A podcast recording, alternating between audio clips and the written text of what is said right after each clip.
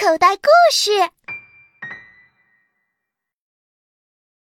第一章：森林里的争执。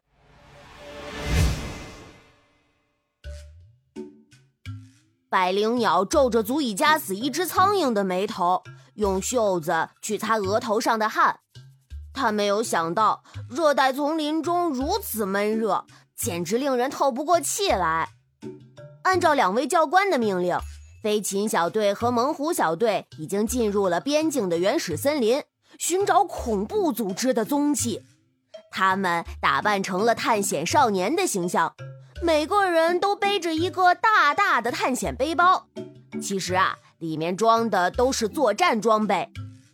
百灵鸟紧皱着的眉头还没有舒展开，他抱怨道：“在这种地方作战，不用被敌人打死，就已经先热死了。”霹雳虎仔细打量着百灵鸟，哎，不是我批评你，就你这身行头，不热才怪呢。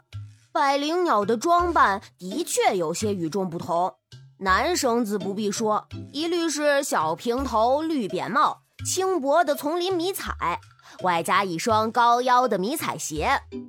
女生的服装与男生相同，只是发型不同。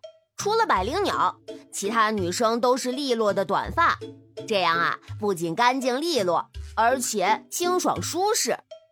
百灵鸟标新立异，她没有按照军规剪成短发，而是留着一头长发，而且头发上还别了几枚蝴蝶发卡。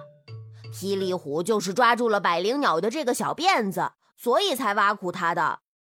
要是平时，百灵鸟肯定会反驳霹雳虎。可是今天他没有说话，因为他之所以留着长发，这是关教官特意安排的，其中的秘密不能轻易告诉任何人，尤其是霹雳虎这个嘴上没毛、办事不牢的家伙。可是百灵鸟没想到，自己的沉默不但没有令霹雳虎消停下来，反而令他得寸进尺了。霹雳虎指着百灵鸟的脑袋说。别以为你长得漂亮就可以搞特殊，看看你留的发型，简直就是炮轰的脑袋，还梳了个雷劈的头。百灵鸟真是忍无可忍，无需再忍了。他二话不说，抬起腿来朝着霹雳虎就是一脚。霹雳虎正滔滔不绝地数落着百灵鸟，根本没有防备。这一脚啊，正蹬在他的胯骨上，直接把他踹倒在地。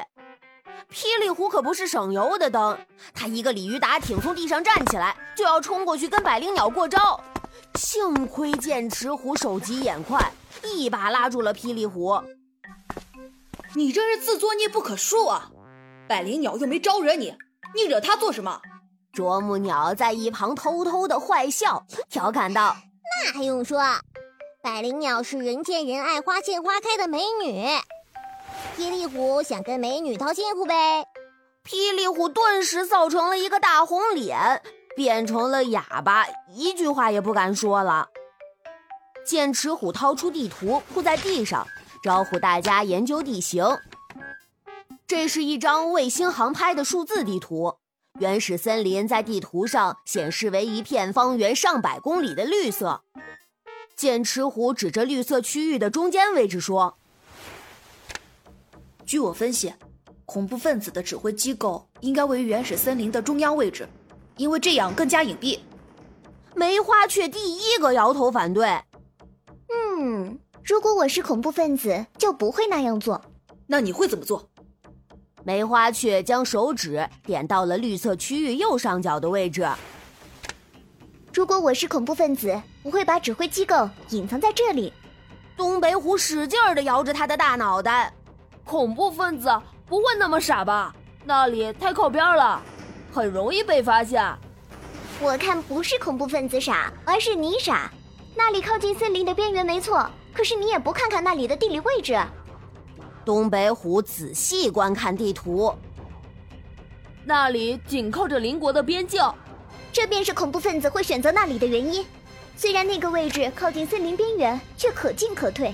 一旦被我们的兵队围剿，他们可以越境逃亡邻国。说的有道理。东北虎不停的点着头。剑齿虎按住了东北虎不停点头的脑袋。你也太没主见了，被梅花雀一忽悠，就投靠到他那边了。我的主张不会变，恐怖分子的指挥机构肯定会在森林的中央位置。请给我们一个信服的理由。啄木鸟伸出一只手，剑齿虎从口袋里掏出一块巧克力。小屁孩儿，这个给你，哪儿凉快哪儿待着去，别跟着添乱。我要的是理由，不是巧克力。啄木鸟表面生气，心里却很得意，将巧克力放进嘴里吃了起来。剑齿虎开始陈述着自己的理由：原始森林的中央位置植物茂密，最为隐蔽，即使是卫星也无法从空中捕捉到森林里面的图像。另外，中央的位置四通八达，在遭到袭击的时候可以向多个方向逃窜，生存的几率也就更大。嗯嗯，有道理。啄木鸟一边吃着巧克力，一边赞同的点着头。梅花却狠狠地拍了啄木鸟的脑袋一下：“有你个头啊！一块廉价的巧克力就把你收买到猛虎小队那边去了。”啄木鸟这才清醒过来，又改成了连连摇头：“呃，我刚才说的话没经大脑，请大家不要参考。既然大家各持己见，那么就举手表决。”黑蓝虎当起了裁判，大家纷纷点头同意。黑蓝虎说道：“同意梅花雀主张的，请举手。”好几只手举过了头顶。黑蓝虎数了数，总共有六只手。不过他觉得好像有些不对劲儿，因为举手的都是女生，怎么会多出来一只手呢？仔细一看，黑蓝虎这才发现，原来。尖尾燕居然同时举起了两只手。尖尾燕，请把你其中的一只爪子放下。我的智商还没有下降到十以内的数都数不清的程度。猛虎小队的队员都忍不住乐出了声儿。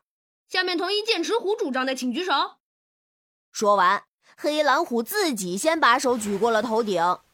毫无悬念，猛虎小队的人都力挺剑齿虎，双方打成了一比一。平局。那么，到底该往哪里走呢？两个小队的队员各执一词，互不妥协。最终，还是华南虎说了一句公道话：“我觉得你们两个分析的都有道理。为了提高效率，我建议咱们分开行动。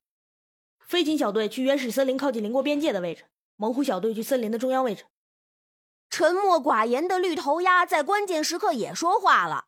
他也觉得分开行动，一方面能提高效率，另一方面行动会更加隐蔽，不易被敌人发现。剑齿虎和梅花雀四目对视，放射出如同激光的射线。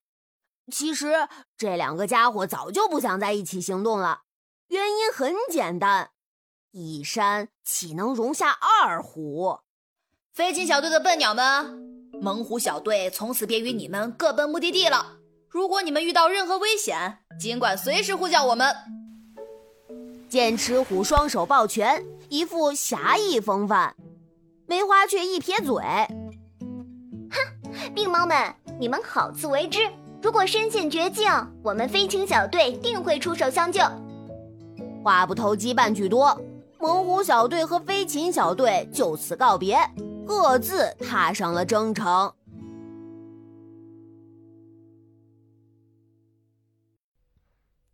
小朋友，你现在收听的内容来自口袋故事 App。想要听更多好玩的故事，快叫爸爸妈妈去应用商店下载吧，里面有十万多个好故事呢。也欢迎关注口袋故事的微信公众号，首次关注有奖励哦。记住，搜索“口袋故事”就可以找到我们啦。